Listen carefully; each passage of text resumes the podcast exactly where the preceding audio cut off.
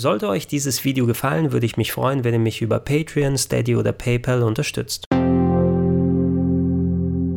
Schönen guten Tag und herzlich willkommen auf rpgheaven.de und zu allem, was ihr wissen müsst über den PlayStation 5 Reveal.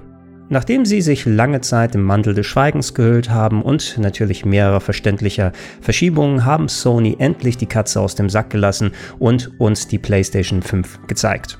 Die direkte Reaktion darauf, die war jetzt tatsächlich ein klein wenig gemischt im Nachhinein. Natürlich hattest du auf der einen Seite die sehr positiven Stimmen, die sich darüber gefreut haben, dass lang erwartete Titel endlich angekündigt wurden, als auch einige richtige Überraschungen dabei gewesen sind. Aber auf der anderen Seite, da gab es auch kritische Stimmen. Jetzt nicht die Art von Häme, die über Microsoft gekommen ist nach der letzten Xbox Series X Präsentation, aber durchaus eben einiger Unmut, der geäußert wurde.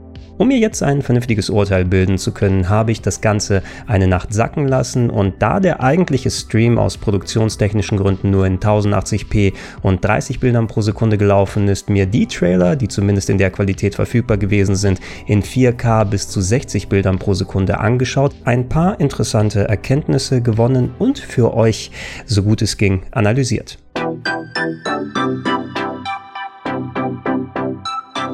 Reden wir zuerst über die Hardware an sich. Und das war natürlich eine der wichtigsten Fragen, die sich alle gestellt haben. Wie wird die PlayStation 5 letzten Endes aussehen? Und da hatten wir zumindest eine kleine Vorschau bekommen. Vor einiger Zeit wurde ja bereits der DualSense vorgestellt, der neue Controller der PlayStation 5. Und der wartete ja schon mit einem zweifarbigen Design auf, mit einer weißen und einer schwarzen Hälfte. Und das trägt sich beim Design der PlayStation 5 weiter.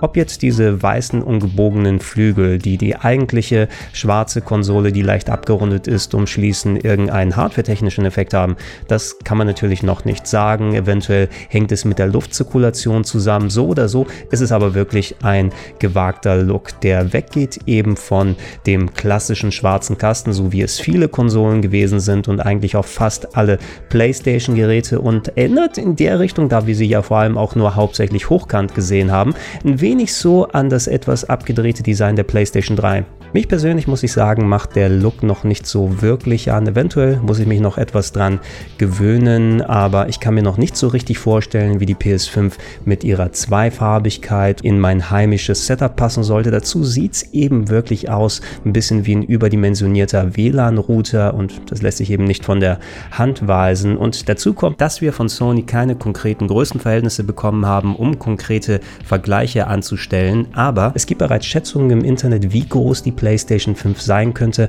anhand des äh, Blu-ray-Schachtes und ähm, die sind zwar sich nicht zu 100% einig, aber was man da absehen kann, ist, dass die PlayStation 5 wahrscheinlich die bis dato größte Konsole wird, sogar noch größer als die ganz alte Xbox. Apropos Laufwerk, wir haben ja auch erfahren, dass es äh, mindestens zwei verschiedene Varianten der PlayStation 5 zum Start geben wird. Eine, die klassisch mit einem 4K Blu-ray Laufwerk ausgestattet sein wird, bei dem man wohl endlich auf einer Sony-Konsole auch 4K Blu-ray schauen kann, aber eben auch eine All-Digital Edition, die gar kein Laufwerk enthält. Da wird es vor allem sehr spannend zu sehen sein, wie letzten Endes der preisliche als auch technische Unterschied zwischen beiden Modellen sein wird, ob es sich rein auf das Laufwerk beschränkt oder ob eventuell die digitale Variante auch ein bisschen untermotorisiert ist mit einer kleineren Festplatte, so ein bisschen ähnlich wie es das zweite gemutmaßte Modell der kommenden Xbox sein soll, so dass Sony sagen kann, hey, ihr habt zwar einerseits die Möglichkeit, die etwas teure große PlayStation 5 zu kaufen, aber wenn ihr beispielsweise 100 Euro weniger ausgebt, dann gibt es die All Digital und dann könnt ihr den Rest in Spiele investieren. Auch wenn wir die Specs der PlayStation 5 bereits seit einiger Zeit kennen, bleiben dennoch einige Variablen offen. Bedeutet das, dass die auch gleich für beide Modelle sind, wie beispielsweise mit der Festplatte und dem Umfang von 825 GB? Und wir wissen ja auch noch nicht direkt, was das beispielsweise für die Streaming-Services bedeutet. PlayStation Now hat sich ja in der letzten Zeit mehr an den Game Pass von Microsoft angenähert, sodass man nicht nur streamen kann, sondern auch Spiele runterladen kann mittlerweile. Und das wird so ein entscheidender Faktor eben sein. Ich für mich zumindest werde auf jeden Fall nicht auf die Option verzichten wollen, auch mal eine Disk zu verwenden, auch wenn ich sehr viel digital in den letzten Jahren gemacht habe. Allerdings muss ja nicht jeder heutzutage so denken und eventuell wollen einige wirklich den Schritt gehen und sich von physischen Medien abnabeln. In Sachen Ports haben wir bisher noch nicht so viel gesehen. Auf der Vorderseite ist einer in der Normalgröße als auch in USB-C vorhanden. Die Rückseite kennen wir überhaupt nicht. Es ist anzunehmen, dass da zumindest solche Sachen wie ein Ethernet-Port drauf sind, HDMI-Anschlüsse und bei der Größe würde ich schon darauf spekulieren, dass das Netzteil eingebaut ist und wir nur ein Kabel einstecken müssen. Aber wer weiß, ne? vielleicht hat auch Sony ein externes Netzteil parat. Bei der Peripherie gab es auch keine großen Überraschungen. Da waren solche üblichen Verdächtigen dabei wie eine Kamera, eine Fernbedienung, ein Headset, ein Dock, wo man zwei Controller draufpacken kann und ich denke auch aufladen können sollte. Das ist cool, dass es da was in der offiziellen Hinsicht gibt, aber kein Virtual Reality Headset. Ich denke, Sony wird noch an einem Nachfolger von PSVR arbeiten, aber da sie ja auch solche Spiele wie Resident Evil Village vorgestellt haben, da habe ich den Vorgänger komplett komplett nur in VR gespielt. Und ich fände es schon sehr schade, wenn ich keine Möglichkeit hätte, das auch auf der PlayStation 5 machen zu können bleibt nur noch der Controller und da möchte ich mir erst ein Urteil erlauben, wenn ich den mal richtig in der Hand haben konnte, denn ich mag den DualShock 4 sehr gerne. Der hat tolle Sticks, der hat ein richtig gutes Steuerkreuz, da funktionieren die Trigger vernünftig und die Rumble-Funktion und ich benutze den für fast alles hier. Beim DualSense eben habe ich noch leichte Bedenken wegen der eingelassenen Knöpfe und des Steuerkreuzes und ob die Form genauso vernünftig in der Hand liegt wie der DualShock 4, aber eigentlich hat mich das Sony eher wenig enttäuscht in den letzten Jahren und äh, zumindest sollen da ja einige Erweiterungen mit dabei sein. Haptisches Feedback beim Touchpad, nicht unähnlich zu dem, wie es wohl bei Handys funktionieren soll und spezielle Fähigkeiten der Analog-Trigger, dass da nochmal ein bisschen mehr Art von Feedback rüberkommen kann. Also ich bin gespannt darauf und hoffe, dass er an den DualShock 4 rankommen kann. Weitere wichtige Punkte, die die Hardware angehen, hat sich Sony wahrscheinlich noch für einen späteren Event aufgespart. Wir haben weder erfahren, was das konkrete Launchdatum ist, noch den Launchpreis. Da sind ja einige Mutmaßungen im Vorfeld durch das Internet gegeistert und ja, ich denke mal spätestens in ein, zwei Monaten, wenn die nächsten Events von Sony anstehen, werden wir da ein bisschen mehr Details bekommen. Lasst uns aber deshalb zu den vorgestellten Spielen rübergehen und da war einiges Interessantes dabei.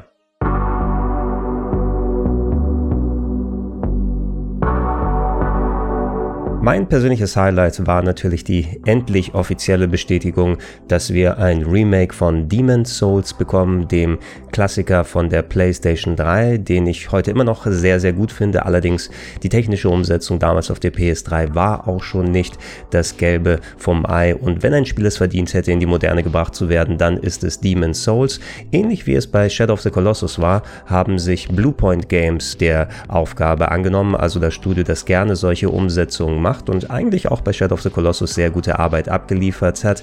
Allerdings wird hier jetzt auch die legitime Diskussion abgehalten in Fankreisen, wie weit sich durch den neuen Stil das Demon's Souls Remake vom Original entfernt. Die Krux an der Sache ist, dass anscheinend keiner von From Software an der Entwicklung dieses Remakes beteiligt ist. Es sind zwar noch Leute von Japan Studio dabei, ein Entwicklerhaus von Sony, das From bei solchen Projekten wie Demon's Souls als auch bei Bloodborne unterstützt hat. Allerdings die Hauptaufgaben fallen eben Bluepoint Games zu und die haben sich nicht darauf beschränkt, einfach nur mehr Details in die Locations zu machen und eine höhere Auflösung, sondern teilweise auch an der Grundstimmung ordentlich was geändert und sogar komplette Gegnermodelle ausgetauscht getauscht. Ich selbst finde es schon irgendwie erstaunlich, dass jetzt bereits so extreme Positionen vertreten werden, wo wir doch nur ein paar remakte Minuten des Intros gesehen haben, dass es einerseits heißt, das wird das beste Remake aller Zeiten und das Original vergessen machen und andererseits, oh mein Gott, Bluepoint haben komplett das zerstört, was Demon's Souls ausgemacht hat. Ich will zumindest Bluepoint Games eine Chance geben, vor allem weil wir jetzt eben die Möglichkeit auch bekommen, vielleicht Inhalte im Remake von Demon's Souls zu sehen, die im Original nicht drin gewesen gewesen sind, weil die Zeit und das Budget nicht ausgereicht hat. Und so oder so, ich werde das auf jeden Fall spielen und ich hoffe, dass es ein wirklich tolles Remake wird. Gehen wir dann rüber zu Resident Evil 8 oder Resident Evil Village, wie es offiziell genannt wird, bei dem der Trailer viele der Gerüchte, die in den letzten Wochen und Monaten kursiert sind, bestätigt hat. Ausgehend von Resident Evil 7 haben wir wieder den gleichen Protagonisten Ethan und anscheinend haben wir eine Fortführung der Story, die in Resident Evil 7 passiert ist, als auch eine spielerische Fortführung, denn wir sehen das Game wieder aus der Ego-Perspektive, also keine Third Person, wie wir es noch mit den Remakes von Resident Evil 2 und 3 in den letzten Jahren hatten. Und das Ganze hat jetzt so einen etwas märchenhaften Touch, mehr Fabel anstatt jetzt reiner Horror. Wir haben ein verschneites Dorf gesehen, wir haben Werwölfe gesehen, gesehen, die unterwegs sind. Ich will sagen, von der Stimmung her hat es mich teilweise an den 90er Jahre Horrorfilm Bram Stokers Dracula von Francis Ford Coppola erinnert und das muss nichts Schlechtes heißen, denn gerade visuell war das wirklich ein herausragender Film. Dazu kommt noch eine gewisse Grundstimmung, die an Resident Evil 4 erinnert hat und insgesamt würde ich sagen, designtechnisch sieht das schon echt cool und anders aus und ich bin auf jeden Fall interessiert, es auszuprobieren. Allerdings die reine technische Umsetzung, so wie sie im Trailer gezeigt wurde, Sieht zwar eigentlich gut aus, allerdings war die Performance noch nicht so ganz da. Ja, das Spiel ist noch in Entwicklung, man kann also das noch verzeihen, dass es etwas rucklig hier und da ausschaut. Wenn aber Capcom wirklich hier Release-Datum von 2021 einhalten wollen, dann müssen sie sich in der Hinsicht noch ein bisschen sputen.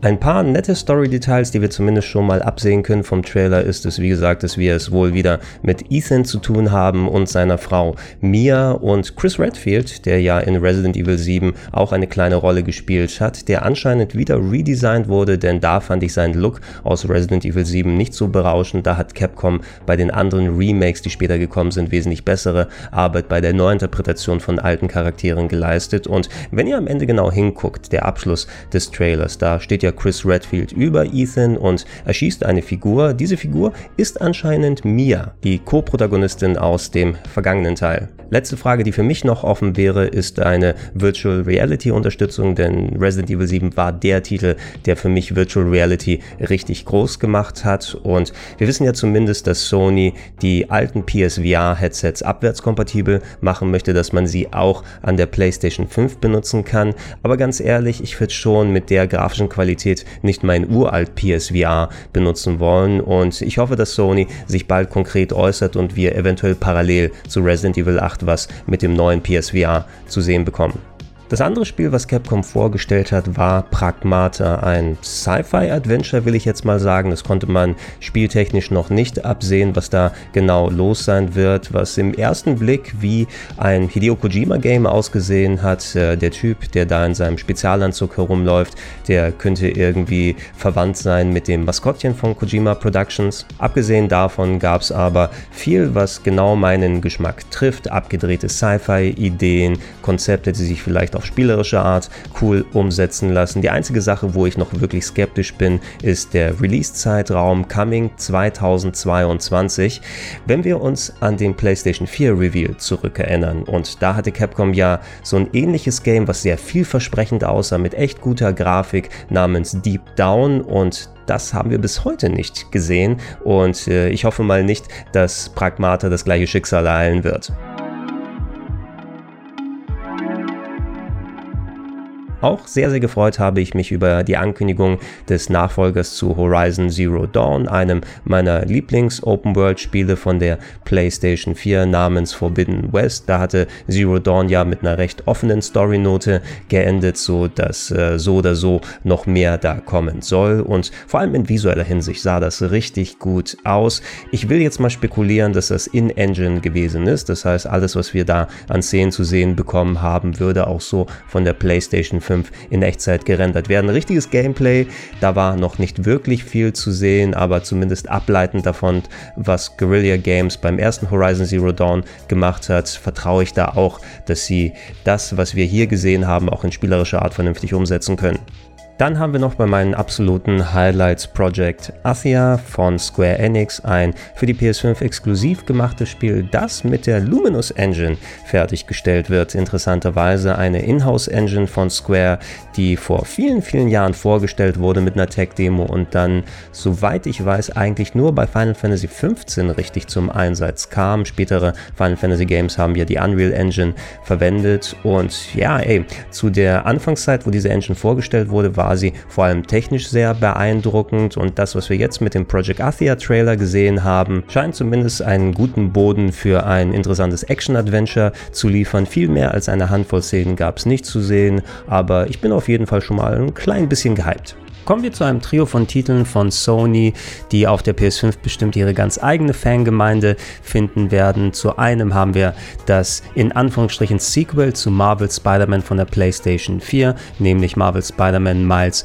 Morales. Da war etwas unklar im Vorfeld. Ist es jetzt eine Erweiterung? Ist es ein Standalone-Game? Ist es irgendwie verbunden mit dem originalen Spider-Man, sodass es ein Extra-Level ist? In der Zwischenzeit wurde klargestellt, dass es so ähnlich wie Uncharted Lost Legacy ein Solo-Content sein wird. Also der Umfang ist wahrscheinlich nicht so groß. Wenn man nach Lost Legacy geht, könnte man zwischen 6 bis 8 Stunden da rausholen, was finde ich für ein Standalone-Game schon ganz ordentlich ist. Vor allem, wenn man bedenkt, dass das eigentliche Spiel umso länger dauert. Und äh, sie wollen es ja auch schon fertig haben zum Holiday 2020, also zum Launch-Zeitraum der PlayStation 5, wenn nicht sogar als Launch-Titel. Und ja gut, da nehme ich eher so einen kleinen Happen mit. Aber ich persönlich will erst erstmal noch auf der PS5 durch die Abwärtskompatibilität gerne das originale Marvel Spider-Man fertig zocken, weil das habe ich auf der PS4 noch nicht ganz beendet.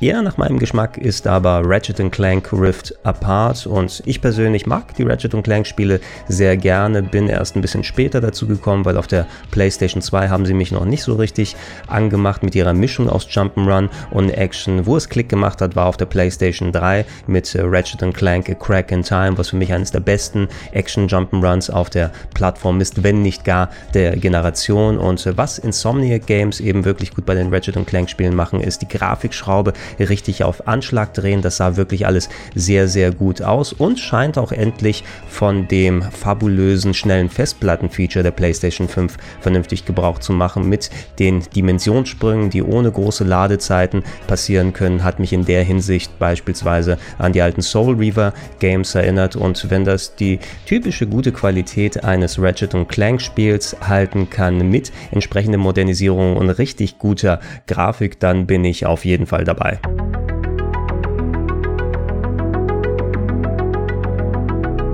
Dann haben wir von den Sony-Sachen noch Gran Turismo 7 und da muss ich sagen, das ist das Spiel, was am meisten davon profitiert hat, es separat nochmal in 4K und mit 60 Frames im Trailer zu schauen, denn das kam noch nicht so wirklich rüber im eigentlichen Sony-Stream, da die Gran Turismo Games vor allem im Detailgrad und bei der Optik äh, sehr hervorstechen. Und das so das Alleinstellungsmerkmal der Spiele ist, neben dem wirklich großen Aufwand, der in die akkurate Umsetzung echter Autos und Strecken da reingeht. Und äh, ja, Gran Turismo ist eben eine Serie, die eine sehr spezielle Klientel anspricht. Ich persönlich bin eher bei Arcade Racern mit dabei. Ich möchte eigentlich durch sehr bunte Landschaften fahren und schön um die Kurven driften. Und das kann man nicht wirklich immer bei Gran Turismo machen, aber zumindest eine Zeit lang zocke ich die immer ganz gerne, vor allem weil sie eben diesen Aufwand in alles reinstecken. Und das sah schon in 4K und mit 60 Frames richtig gut aus, meine Herren. Allerdings, wir wissen ja auch, Polyphony Digital arbeiten sehr sehr, sehr langsam und ich glaube fast nicht daran, dass wir direkt als nächstes Spiel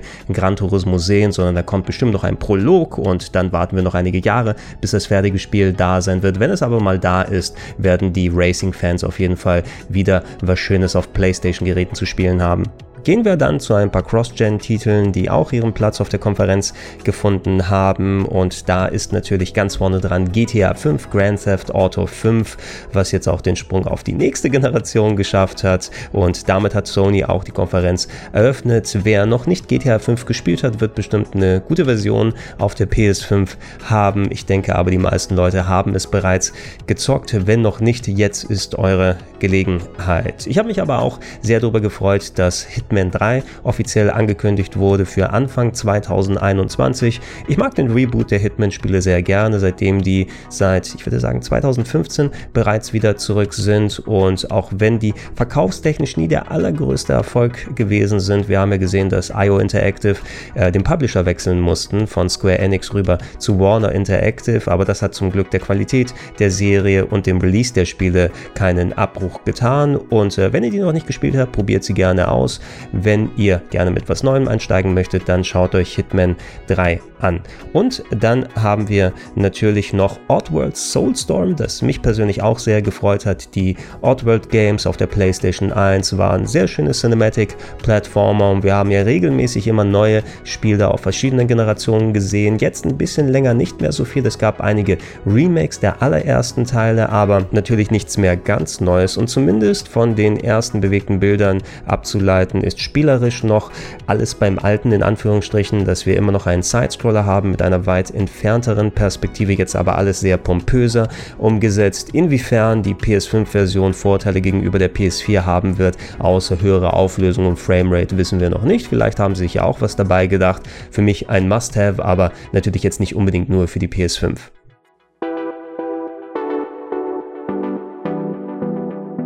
Bethesda haben zwei bereits angekündigte Spiele endlich mit äh, Gameplay gezeigt und die sind sich nicht so unähnlich beide, muss ich sagen, jetzt wo man sie nebeneinander gesehen hat. Einerseits haben wir Deathloop, das neue Game der Arcane Studios, die Prey beispielsweise gemacht haben oder die Dishonored Games und äh, so zumindest ein bisschen was von der DNA dieser Spiele geht in Deathloop über, dass wir ein ähm, Action-Adventure haben aus der Ego-Perspektive. Jetzt bei Deathloop kommen anscheinend noch irgendwelche irgendwelche so Zeitschleifen-Elemente rein, die sich wohl auch auf das Gameplay äußern. Vielleicht ist dadurch auch irgendetwas Roguelike-mäßiges dabei. Man weiß ja nicht, solche Random-Elemente können gerne immer mit reingepackt werden. Arcane Studios, die haben schon einen sehr spezifischen Geschmack, aber die machen eigentlich auch sehr, sehr gute Spiele. Und ähm, das scheint zumindest eines zu sein, das nochmal einen extra neuen Ansatz bietet und dass es wohl wert ist, da mal reinzuspielen.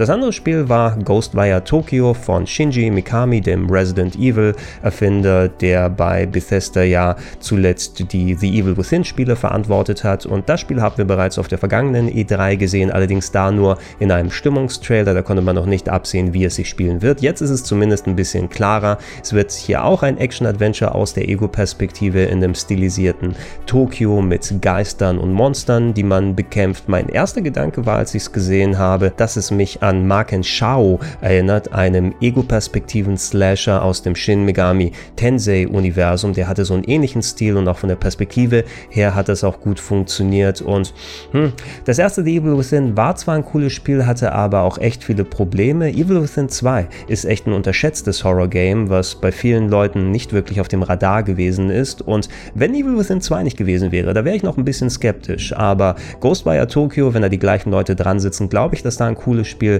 rauskommen kann. Ich hoffe, dass da nicht irgendwelche Online-Elemente oder sowas mit dabei sind und zu viel zufallsgeneriert da reingeworfen wird, sondern dass wir konkretes Leveldesign und coole Gegner und spannende Kämpfe haben werden. Dann wird es auch ein Spiel, was ich auf jeden Fall zocken möchte. Bevor wir abschließen mit ein paar der kreativeren und interessanteren Ankündigungen, haben wir noch ein paar, ja, denke ich mal, vernünftige Spiele, die dabei potenziell rauskommen werden, aber so richtig meins werden die zumindest nicht sein. Wir haben Astros Playroom, ein Spiel mit Astrobot, den wir ja in der vergangenen Generation in seinem PlayStation VR-Spiel gesehen haben und das ist ja eines der Spiele, das die Leute als das VR-Spiel ausgelobt haben, das endlich das Medium auch vernünftig nutzt, was wir hier aber anscheinend als eher klassisches Jump'n'Run ohne VR-Unterstützung sehen werden, zumindest zu Beginn. Also weiß ich nicht, inwiefern das sich vernünftig überträgt. Wir haben Sackboy, A Big Adventure, ein Multiplayer Jump'n'Run mit den Sackboys aus Little Big Planet. Wer weiß, ob es da auch eine Bastelkomponente geben wird. Die Level sahen zumindest sehr aufwendig aus, dass ich denke, dass die alle schon vorgefertigt sind und dass eher ein klassisches Jump'n'Run eben mit diesen Charakteren wird kann man sich bestimmt nur angucken, aber ich denke, das wird auch kein absolutes Muss sein. Natürlich muss auch ein Sportspiel aber vertreten sein auf der Präsentation und da haben wir ein bisschen was von NBA 2K21 gesehen, also das neueste NBA-Spiel. Jetzt, wo die ganzen Sportarten pausieren wegen des Coronavirus, ist es natürlich umso spannender für die Sportfans, dass sie auch daheim ein bisschen was zocken können und wir haben nicht viel gesehen, nur wie neue Charaktermodelle gerendert aussehen können und wie gut das Next Generation PlayStation schwitzen wird. Aber da es nur ein Mood-Trailer war, kann man natürlich das finale Spiel daran nicht messen. Dann hat man endlich auch richtiges Gameplay von Godfall gesehen, einem Action-Game mit so einem mythologischen Ansatz und fetter Hip-Hop-Musik, die über den Trailer geschnitten wurde, das okay aussah, muss ich sagen. Es war ja das erste große PlayStation 5 Spiel, was angekündigt wurde vor einiger Zeit von Gearbox, die ja unter anderem sehr großen Erfolg mit Borderlands hatten, aber auch solche Rohrkrepierer im Angebot wie beispielsweise Battleborn, dem Overwatch-Konkurrenten, der komplett gescheitert ist. Und ich will jetzt nicht sagen, dass das ein potenziell schlechtes Spiel wird. Es sieht schon in Ordnung aus, aber es scheint nichts wirklich groß besonders zu machen. Und es wirkt für mich wie so ein Titel, den man so mitnimmt, wenn noch nicht so viele Spiele für eine neue Plattform da sind, die aber Potenzial haben, noch positiv zu überraschen. Überhaupt nicht mein Bier war Destruction All-Stars, was gezeigt wurde, ein Multiplayer-Action-Game in dieser typischen comicartigen Fortnite-Grafik, aber spielerisch soll wohl dann sowas wie Destruction Derby drinstecken, eine Serie, die ich durchaus gemocht habe auf der PlayStation 1. Allerdings kann man da auch Versatzstücke drin sehen von äh, Rocket League, vielleicht auch ein klein wenig Twisted Metal und natürlich wird Sony versuchen, ihr eigenes Spiel in der Sparte aufbauen zu wollen. Dafür wünsche ich Ihnen viel Glück. Ich kann es persönlich noch nicht so richtig sehen. Schließen wir ab mit ein paar Titeln, die potenzielle Geheimtipps werden könnten, wo noch kein großer Name oder ein richtiges Franchise dahinter steht, aber die zumindest Alleinstellungsmerkmale hatten, um von sich zu überzeugen, wie beispielsweise Kena Bridge of Spirits, ein Third-Person-Action-Adventure mit ähm, asiatischem Stil, mit sehr, sehr schöner Grafik. Ich musste so ein klein wenig an Cameo von der Xbox 360 zurückdenken, auch wenn es äh, dezent natürlich anders ausgesehen hat, aber so ein schönes, ein bisschen Comic Comic-artiges, sehr stilisiertes Action-Adventure zu sehen, was äh, eventuell auch echt gutes Level-Design bieten kann. Das ist auf jeden Fall auch willkommen und würde eine schöne Ergänzung bieten zum eher typischen, realistischen, actionlastigen Line-Up.